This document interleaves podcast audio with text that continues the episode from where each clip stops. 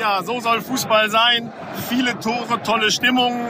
Nach den schlimmen Bildern aus Nizza hatte man fast das Gefühl, dass die FC-Fans was gut machen wollen. Ja, da kann ich unserem FC-Reporter Mirko Frank nur zustimmen. Was eine coole Choreo, was eine coole Stimmung, was ein echt gutes Spiel vom ersten FC Köln. So macht Fußball gucken Spaß, so gehen doch alle ins Stadion gerne. Friedliche Stimmung, wirklich, wirklich cool. Wir gucken zurück auf den Europapokalabend von gestern und wagen dann schon die Vorschau auf den siebten Spieltag der Bundesliga. Da ist auch wieder viel drin. Ich sag nur Mutter aller Derbys. Und Freunde, an der Stelle einfach mal ein riesengroßes Dankeschön an euch. Uns haben in dieser Woche so viele neue Hörer gehört. Wahnsinn. Die Stammplatz-Community wächst und wächst und wächst. Und für alle die, die uns vielleicht zum ersten Mal gehört haben, uns gibt's jeden Tag die Woche. Montag bis Sonntag, immer morgens um 4.30 Uhr eine neue Folge mit meinem Kollegen André Albers. Und wenn ihr uns das erste Mal auf Bild.de oder so gehört habt, dann kommt gerne rüber in die Podcast-Plattform. Ist es Spotify? Ist es für euch Apple Podcast? Oder vielleicht sogar Amazon Music? Ihr könnt uns überall hören, wirklich. Abonniert uns, setzt die Glocke, dann verpasst ihr keine Folge mehr und werdet Teil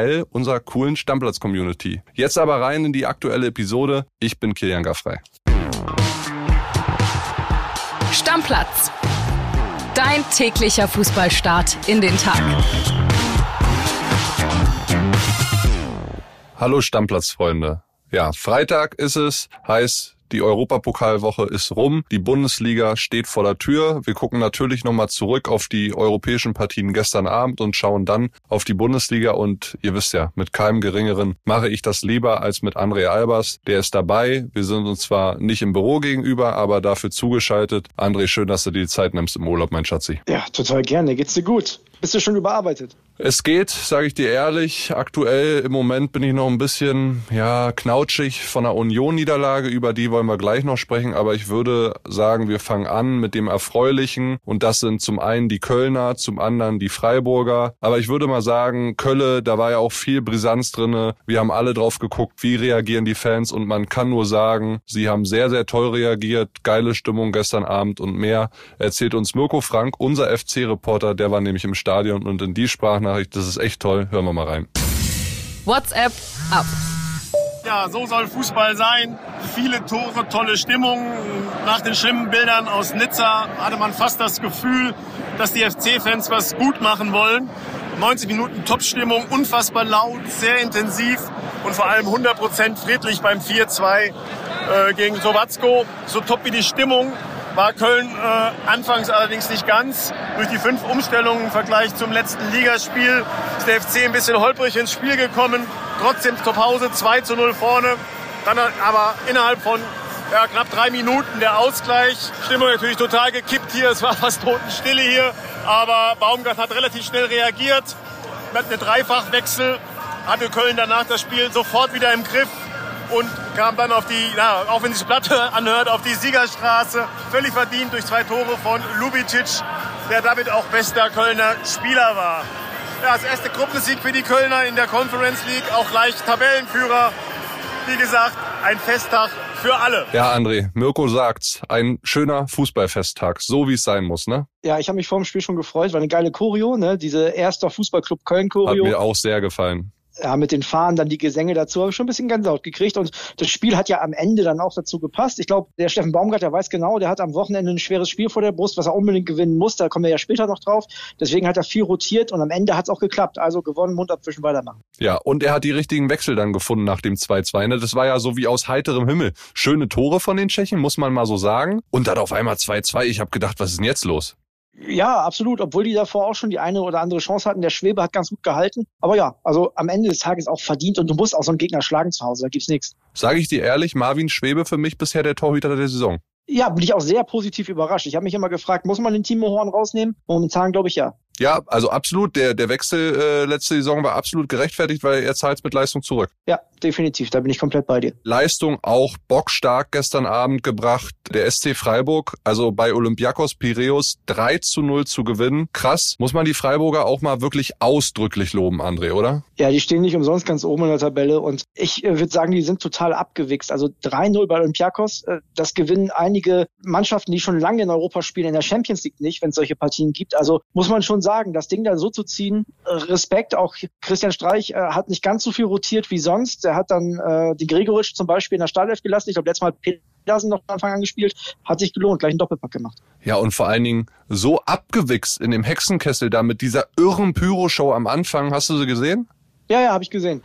Ja, die Freiburger sind total konstant. Und das ist das, was es, glaube ich, so ein bisschen ausmacht. Wir kommen ja gleich noch zur Union. Die Freiburger schaffen es, in jedem Wettbewerb diese Leistung abzurufen. Und das finde ich Wahnsinn, hätte ich nicht gedacht. Ja, dank des breiten Kaders und Gregoritsch ist wirklich bockstark unterwegs ja, was für ein Stürmertausch, oder? Der Demirovic macht die Augsburger so ein bisschen froh, Gregoritsch eingeschlagen wie sonst was bei Freiburg. Also ich glaube, besser hätte der Deal nicht laufen können für beide Parteien. Ja, also der Gregoritsch spielt ja auf einem ganz anderen Niveau, als dass er das in Augsburg getan hat, ne? Hat natürlich jetzt auch ganz andere Mitspieler. Wenn du siehst, da ist ein Griffo mit dabei, der ihn bedienen kann, das ist schon eine andere Hausnummer. Dohan, ne, das, ist, das ist schon stark in der Offensive. So, dann kommen wir zu der Niederlage, äh, die einzige gestern Abend von unseren Europapokalteilnehmern und, und die hat ausgerechnet mein Union geliefert. Bau mich ein bisschen ja. aufkommen. Ja, du weißt ja, dass das in der Bundesliga wieder anders läuft. Das kann ich dir, glaube ich, als Aufbau dazu sagen. War jetzt das erste Auswärtsspiel in der Europa League. Der Ronald hat gesagt, die Premieren, die verkacken die Unioner immer, haben sie jetzt auch. Trotzdem glaube ich, dass das nicht lange nachwirken wird, weil Urs Fischer die Mannschaft gut einstellen kann. Ist natürlich ein bisschen ärgerlich. Also ich finde die Gruppe von Union nicht sonderlich stark, sage ich dir ganz ehrlich. Und ich finde, da könnte man auch weiterkommen. Jetzt ist man schon ein bisschen zurück. Sechs ja. Punkte. Das Problem, Punkte. Hat halt auch gewonnen gegen genau, Malmö. Ne? Ja, sechs Punkte äh, hinten dran. Ich meine, klar, kannst du das irgendwie noch äh, rumreißen. Also ich traue Union gegen alle Mannschaften in dieser Gruppe jedes Spiel zu gewinnen ab jetzt. Aber musst du dann auch. Du musst jetzt Malmö auch zweimal schlagen. Ja, absolut. Also sonst ja. kommst du nicht weiter in der Europa League. Dann schaffst du vielleicht Platz drei und gehst runter in die Conference League. Aber da müssen jetzt wirklich in den vier Spielen, die jetzt noch kommen, wirklich vier Siege her. Ansonsten kann ich nur ein Lob aussprechen. Äh, geile Fanstimmung da, ne? Ja, super Support. Auch so viele Leute. Ich glaube, über 2000 waren mit am Start. Ähm, Fünf Charterflieger ja, es ist, ist unglaublich, aber ist ja auch typisch Union. Ich habe bei Twitter vor dem Spiel schon ein paar Videos gesehen. Äh, hat richtig Spaß gemacht. Und ja, man muss halt ganz ehrlich sagen, Union kriegt das, die werden das auch am Wochenende in der Bundesliga wieder hinkriegen. Die kriegen das hin, aber halt momentan nur in dem einen Wettbewerb. Das ist ein bisschen schade, aber mal gucken. Vielleicht entwickeln die sich ja. Ich meine, die Freiburger sind ja auch schon vielleicht ein, zwei, drei Jahre weiter als Union. Guck mal, die standen letzte Saison auch nicht umsonst im Pokalfinale. Ja, absolut. Und das muss man an der Stelle auch einfach mal akzeptieren. Äh, es wird schon noch besser werden in Europa, da bin ich zuversichtlich. Zieh doch mal mit mir zusammen so ein kleines Europapokal Woche 2 Fazit. Acht deutsche Teilnehmer, fünf Siege, drei Niederlagen. Kann man mit zufrieden sein, oder? Hat Spaß gemacht die Woche. Ich war total positiv überrascht, weil man muss auch mal ehrlicherweise sagen, dass bei Leipzig und Dortmund auch Klatschen gedroht haben. Also gerade bei Leipzig, die waren ja so schlecht in Form. Klar haben die den BVB geschlagen, aber du weißt ja auch nicht so richtig, wo du stehst nach einem Spiel. Da kann ja auch immer alles passieren, gerade wenn der Trainer gegen seinen Ex-Verein spielt.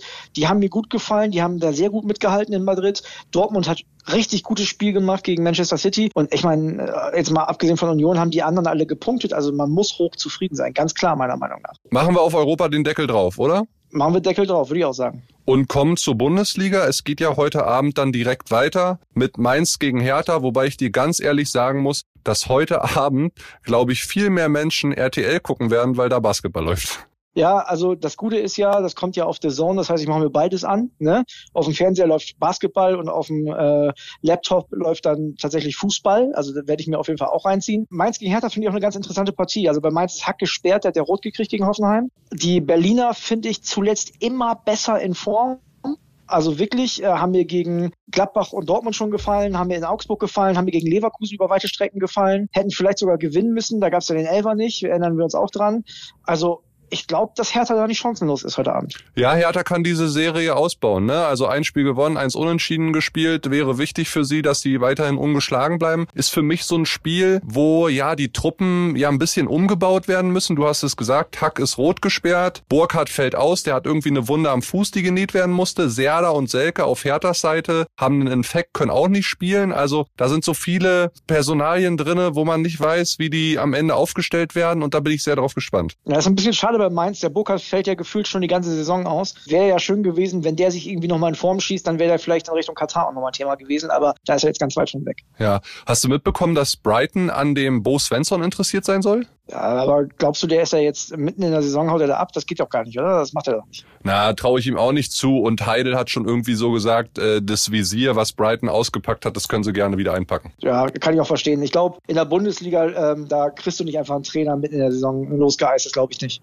So, dann lass uns weitermachen mit dem Bundesliga Samstag. Viele spannende 15:30 Partien dabei. Ich würde mal anfangen mit deinen Werderanern. Die müssen auswärts bei Bayern 04 Leverkusen ran. Ja, ich glaube, da ist einer besonders motiviert und das ist Mitchell Weiser. Ich meine, der wurde ja in Leverkusen komplett aussortiert. Der hat ja nachher gar kein Trikot mehr gekriegt, keine Nummer und nix der ist bei Werder Bremen ein ganz, ganz wichtiger Spieler, nicht wegzudenken aus der Startelf. Und ich freue mich da sehr drauf. Ich, ich freue mich auf das Spiel, weil es sind ähnliche Voraussetzungen wie vor dem BVB-Spiel, vielleicht ein bisschen besser für Werder, weil Leverkusen in der Bundesliga noch nicht so richtig viel hingekriegt hat. Und ich glaube, Werder liegt das, wenn eine Mannschaft viel spielen will. Vielleicht steht sogar Burke in der Startelf. Also ich würde es noch nicht machen, weil ich glaube, du würdest Duxi komplett äh, verbrennen damit, nach dem Elber jetzt, wenn du den auf die Bank setzt. Aber das ist, glaube ich, ein Spiel für Burke. Weißt du, wo du Tempo hast, wo du Tempo haben musst, wo du Tempo brauchst als, als Gastmannschaft. Ich sehe uns da nicht chancenlos, auch wenn Leverkusen natürlich der Favorit ist. Ich bin mal gespannt, wie viel Einsatzwillen Leverkusen auf dem Platz lässt, weil ich habe jetzt gelesen, dass die in der Champions League in den ersten beiden Partien einmal 116,9 und einmal 119,9 Kilometer gerannt sind. In der Bundesliga sind sie nur auf Platz 17, was die Laufwerte angeht, im Schnitt mit 109. Also die laufen in der Champions League viel mehr als in der Bundesliga würden sie vielleicht gut daran tun, wenn sie sich gegen Werder auch so ein bisschen die Lunge aus dem Leib laufen. Darf man ja fast nicht sagen, aber das klingt ja fast nach einer Einstellungssache. Das klingt ja fast so, als würde man sagen, in der Bundesliga kriegen wir das auch, auch auf einer Arschbacke abgesessen. Dann Augsburg gegen die Bayern. Möchte ich meinen Kollegen oder unseren Kollegen Max Schrader zitieren. Der hat gesagt, äh, Augsburg ist so ein bisschen wie die Kör 43 mit Milch, ganz nett und irgendwann knallt's. Der ist echt gut. Wann hat er den gesagt? hat, hat er mir heute erzählt. Wir haben uns heute getroffen, da hat er mir das erzählt. Das ist sein Statement zum FC Augsburg. Ich glaube, gegen die Bayern knallt's nicht. Ich glaube, dass die Bayern das machen. Also das ist ja das Gute bei Bayern München. Die können ja wild durchwechseln. Das ist ja völlig egal, wer da auf dem Platz steht. Die sind immer gut. Ich frage dich nur, ob der Nagelsmann wieder kritisiert wird, ne? Ja, ich, ich glaube, dass denen sowas wie Stuttgart jetzt nicht nochmal passiert. Das kann ich mir ehrlich gesagt nicht vorstellen. Gegen Gladbach müssen wir das nicht vergessen, haben die ein sehr gutes Spiel gemacht und viel Pech gehabt. Gegen Stuttgart haben sie schon nicht mehr so ein gutes Spiel gemacht. Jetzt haben die Barca geschlagen und die werden tatsächlich jetzt Augsburg im Vorbeigehen mitnehmen. Da bin ich fest von überzeugt. Ja, und Olli Kahn soll ja nach dem Barca-Sieg in der Kabine gewesen sein und hat gesagt, es ist wichtig, dass die Jungs jetzt nachziehen weil ein Sieg ist okay, aber es zählt immer weiterzumachen. Was die Rotation angeht, die hat sich jetzt in der Innenverteidigung schon mal erledigt. Hernandez wird lange ausfallen mit Muskelbündelriss, so mindestens sechs, sieben Wochen. Ist natürlich bitter, dass du den jetzt nicht hast in diesen, ja, jede Woche englische Woche. Klar, erstmal jetzt Länderspielpause, aber dann geht's ja Schlag auf Schlag weiter und der wird ja dann erst wahrscheinlich so Richtung November zurückkommen. Leider sehr verletzungsanfällig. Ne? Trifft man eh mal wieder eigentlich? Äh, ja, also Manet, glaube ich, ist dran wieder mit dem Tor. Ich glaube sowieso, da werden drei, vier, fünf gegen Augsburg fallen. Also bin ich diesmal wirklich von überzeugt. 100 Euro Wette, ne, bei dir immer. Nee, nee, so doll dann auch nicht. Aber ich kann mir das sehr gut vorstellen. Um nochmal zu, zu Hernandez zu kommen, ne, der deutet ja immer mal wieder an, dass er die 80 Millionen wert ist, aber ist halt auch wirklich sehr verletzungsanfällig. Wirklich schade für den Jungen. Ja, echt. Stuttgart gegen Frankfurt haben wir dann noch 15:30 auf der Platte. Die Frage ist, welches Gesicht zeigt die Eintracht diesmal? Ja, ich glaube, äh, Stuttgart hat da gute Chancen. Also Frankfurt hat es selten geschafft, zwei, drei gute Spiele am Stück zu machen. Die haben jetzt ein gutes in Marseille gemacht. Das heißt, jetzt äh, sind sie eigentlich mal wieder dran, ein nicht so gutes Spiel zu machen. Und ich glaube, der VfB hat sich sehr viel Selbstvertrauen äh, geholt gegen die Bayern. Ich kann mir vorstellen, dass es da keinen Sieg für die Frankfurter gibt. Ja, ich habe auch so ein bisschen die Vermutung, dass Girassi genau der richtige Nachfolger für Kalajdzic ist, weil du hast schon in München gesehen, was für Qualität der Junge mitbringt und der kann richtig gut werden die Saison, glaub mir mal. Ja, der ist auch eklig, habe hab ich auch das Gefühl. Der ist, äh, ist ein ekliger Stürmer, schwer zu verteidigen. Ja. So dann das letzte Highlight um 15.30 Uhr an diesem Nachmittag. Ich glaube, ich gucke vielleicht auch mehr Einzelspiele als Konferenz. Die Mutter aller Derbys, der BVB gegen Schalke 04.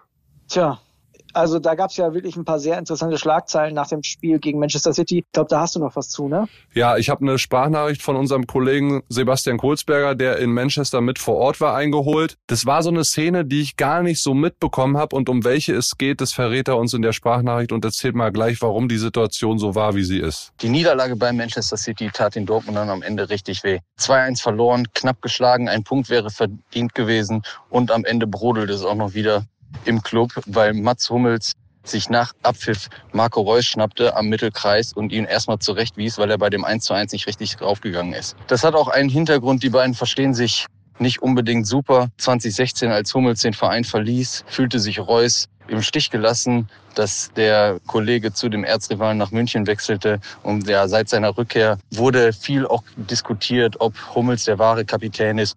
Und das hat Marco Reus nicht unbedingt wirklich gepasst. Trotz alledem sollte man die Kritik von Hummels, die er bei der Sohn gesagt hat, ja auch annehmen, weil er hat recht, dass man nur über 95 Minuten kann man äh, ein Spiel gewinnen, wenn man die ganze Zeit Gas gibt. Ja, André ist natürlich irgendwie was, was der BVB jetzt nicht unbedingt gebrauchen kann vorm Derby. Die haben eine gute Leistung gezeigt in Manchester, ja, äh, hätten das eigentlich mitnehmen können, so ein bisschen den Schwung, obwohl es eine Niederlage war und dann kommt das jetzt so alles zum Tragen, ist schon ein ungünstiger Zeitpunkt. Ja, und ich weiß auch nicht, ob Reus und Hummel sich da streiten sollten. Also ich finde, die haben zuletzt beide ordentlich abgebaut oder innerhalb der letzten Jahre so. Ne? Mats Hummels fällt mir vor allen Dingen durch schlaue Interviews nach Niederlagen auf, bin ich ganz ehrlich. Ja, aber äh, in dieser Saison, da muss man ihn nochmal verteidigen, André, bisher wirklich mit sehr soliden Leistungen. Deutlich verbessert im Gegensatz zum letzten Jahr. Ist okay, ist okay. Also sage ich auch, ist okay, aber wir, dürfen auch alle nicht vergessen, wo der herkommt. Der kommt her von absolute Weltklasse, einer der Top 3 Innenverteidiger äh, der Welt. Und natürlich ist das auch der Zahn der Zeit, da brauchen wir gar nicht drüber reden. Aber ich finde das ein bisschen befremdlich, ein bisschen komisch. Weißt du, die haben die junge Mannschaft, das sind die Jungs, die da vorangehen müssen, die eigentlich alle mitnehmen müssen. Und der Einzige, der mir wirklich als Leader da auffällt, ist Jude Bellingham äh, bei, bei BVB. Und dann hast du Reus und äh, Hummels, die da so einen Nebenkriegsschauplatz aufmachen. Da habe ich überhaupt kein Verständnis für. Sag ich dir trotzdem, die werden Schalke wegrasieren am, am Wochenende. Das ist zur Halbzeit schon durch, dann kann sie Konferenz anmachen. Aber findest du nicht, André, dass Hummels mit seiner Kritik voll ins Schwarze trifft? Oh, ich finde, Mats Hummels redet viel zu viel. Also weiß ich nicht. Klar, der wird auch immer wieder vors, vors Mikrofon gestellt. Gerade bei The Zone und so, die, die mögen das ja mit ihm zu sprechen dann.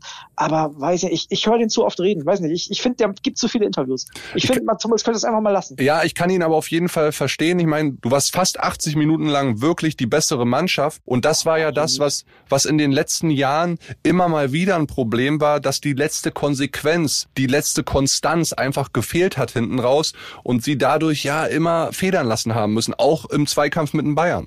Ja, also ich sag mal so, wir können uns, glaube ich, darauf einigen, dass die 80 Minuten ein gutes Spiel gemacht haben. Ob die die bessere Mannschaft waren, weiß ich nicht. Aber die haben das gut gemacht gegen Manchester City. Da sind aber natürlich auch individuelle Sachen drin. Also wenn der Hummels sich dann hinterher hinstellt und sagt, ja, da kann man nicht über den Schlotterberg sprechen. Ey, sorry, da kommt eine Flanke rein. Du musst doch nur den Ball verteidigen. Der verteidigt nicht den Ball, der verteidigt den Mann und das kann er nicht, weil Haaland einfach besser ist. So, weißt du? Da brauchst du dich aber nicht hinstellen und sagen, ja, wer, wer das sagt, da keine Ahnung. Nee, einfach Quatsch. So, dann sind das für mich also mindestens eineinhalb Torwartfehler. Gut, bei, bei dem Haaland-Ding, ja, okay, sagen wir, es ist ein Torwartfehler, aber das erste Ding, den muss er halten. Ist der Ersatzkeeper, klar, ist Pech, aber weiß ich nicht, ob das, ich, ich bin, ich bin ja, nicht so. aber vielleicht hätte Edin Terzic auch die Wechsel nicht machen sollen. Also Schlotterbeck war ja angeschlagen mit Rücken, vielleicht hätte er ja. den nicht bringen sollen, ne? Also das sind ja, alles so. Hat gut geklappt. Die haben doch gut gespielt bis dahin. Ja, das sind alles so Verkettungen von unglücklichen Umständen am Ende, die letzten zehn Minuten ich würde mich freuen, und das, das will ich damit sagen, ich will gar nicht mal Hummels so weghaten jetzt, aber ich, ich, will mich, ich würde mich freuen, weil ich will ja auch, dass der BVB ein Bayernjäger ist und dass die Meisterschaft spannend ist, weißt du? Und ich würde mich freuen, wenn Reus und Hummels sich mal zusammenreißen, sich ein Beispiel an Jude Bellingham nehmen, mit, mit Leistung vorangehen. Du hast gerade gesagt, macht der Hummels ne, in, in dieser Saison okay, aber ein bisschen weniger reden, bisschen mehr zusammenreißen, ein bisschen mehr die Gruppe zusammenhalten und dann wird es ein spannender Meisterkampf und dann habe ich auch Bock, dann finde ich auch Mats Hummels geil. Ja, so jetzt nochmal kurz zurück zum Derby. Letztes Derby war am 20.02.2021, damals 4 zu 0 für den BVB auf Schalke. 574 Tage ist das dann Samstag her. Schön, dass es das Spiel wieder gibt. Ich freue mich auch. Ich sag dir ehrlich, ich habe wenig Hoffnung für Schalke 04. Ähm, die haben zwar gegen Bochum gewonnen, aber auch da ja jetzt nicht 90 Minuten Feuerwerk abgebrannt. Trotzdem hat denen das äh, Selbstvertrauen gegeben, klar. Aber wenn du beim BVB schnell hinten liegst, glaube ich, wird es für Schalke sehr, sehr schwer. Ja, wir haben ja auch noch was Nettes für alle Hörer, zumindest eine interessante Info. NFTs, sagt ihr was? Sag mir was, na klar. Kann man ordentlich Geld für ausgeben in der heutigen Zeit. Genau, so ist es. Sind quasi Kunstwerke nur digital. Und äh, Bild haut zusammen mit einem Partner so sechs historische Bild-Zeitungsartikel raus. Ja, also man kann die sich quasi digital sichern. Kostet einen Fünfer, ist auch limitiert. Also es gibt zum Beispiel vom Derby 1966 eine Bildseite. Die ist dann digital. Könnt ihr euch auf dem Handy oder auf einer digitalen Wallet speichern. Ist ganz cool, coole Erinnerung. Kostet einen Fünfer. Wer es machen will, macht's. Wer nicht, auch kein Problem. Wir haben es euch zumindest hier einmal angepriesen und gesagt. Den Link dazu packen wir euch in die Shownotes und da könnt ihr auch alles nachlesen. Was ist ein NFT nochmal genau? Wer jetzt gerade so nur Fragezeichen versteht, ist ganz interessant. Informiert euch einfach mal. Ist auf jeden Fall ein guter Start und auch ein günstiger Start, um in den NFT-Markt einzusteigen. Und vielleicht ist es ja irgendwann mal ein paar Euro Mehrwert. Kann sein. Ist äh, bei vielen ja so tatsächlich. So, dann lass uns noch mit dem 18:30 Topspiel weitermachen. Gladbach gegen RB, die zweite Rose Rückkehr an eine alte Wirkungsstätte. Boah, ich glaube, da wird, da ist viel Hass drin, glaube ich. Das wird äh, von Gladbacher Fanseite, kann ich mir vorstellen, sehr emotional, wird sehr hochgekocht. Gerade weil ja Max Eberl auch über allem schwebt immer noch und die ganze Zeit. Ich kann mir sehr viele Spruchbänder, sehr viele Protestaktionen vorstellen äh, in diesem Bereich. Boah, Wow, äh, weiß ich nicht. Also sportlich sowieso gut, obwohl ich glaube, dass RB da deutlich im Vorteil ist, denn jetzt wieder im Aufwind ein ordentliches Spiel gegen Real gemacht und Gladbach ja sehr, sehr verletzungs. Äh, ja, Itakura jetzt vielleicht sogar WM aus, ne? Mit ja, seinem Bänderanriss, ja. dann Neuhaus raus, da ist das WM aus schon längst klar, Ruptur im hinteren Kreuzband. Also ist schon bitter, was die jetzt erwischt hat. Ja, total ärgerlich, weil ich äh, habe ja letztens noch eine These rausgehauen, dass ich die eigentlich in Europa sehe mit der Mannschaft. Jetzt wird's schwer, also ist klar, gegen Leipzig wird sowieso schwer. Und äh, ich hoffe einfach da, dass es vor allem friedlich bleibt und dass alle sich irgendwie so ein bisschen darauf besinnen, dass es ein tolles Fußballspiel werden kann. Das würde mich freuen auf jeden Fall. Ja. Ansonsten, ist, also da wird Frust mit drin sein, definitiv. Und da wird es ein paar Feindseligkeiten geben. Ja, die ganze Konstellation ist spannend und auch von der Punktelage her. Ne? Gladbach mit neun momentan, RB mit acht. Die können beide den Sprung schaffen, so unter die Top 5, Top 6. Das ist schon sehr interessant da am Samstagabend, 18.30 So, lass uns noch einmal sicherheitshalber sagen, die Sonntagsspiele, aber ich spreche sowieso in der Sonntagsfolge selbst nochmal drüber, wenn ich dann hier bin. Union gegen Wolfsburg Wolfsburg, Bochum gegen Kölle und Hoffenheim gegen Freiburg. Genau. Und ganz wichtig zum Schluss noch Eisern Union morgen, ne? Die Sonderfolge. Genau, das dürfen wir nicht vergessen. Chris Höp hat eine Sonderfolge aufgenommen. Ich bin auch unter anderem zu Gast. Geht ausschließlich um Union, ein bisschen Faszination, warum die da oben stehen. Haben viele coole Hörernachrichten auch von euch bekommen. Also da lohnt sich das reinhören. Ich habe auch acht Nachrichten geschickt, aber mir wurde immer gesagt, zu negativ, zu negativ, zu negativ. Spaß. Gut, Schatzi, lass uns Schluss machen. Alles klar, wir sehen uns am Sonntag wieder zum Podcast. Ja. Also zum Podcast machen und am Montag hören wir uns dann wieder zusammen. Deckel drauf, Junge. Ciao, ciao. Deckel drauf. Ciao, ciao. Stammplatz. Dein täglicher Fußballstart in den Tag.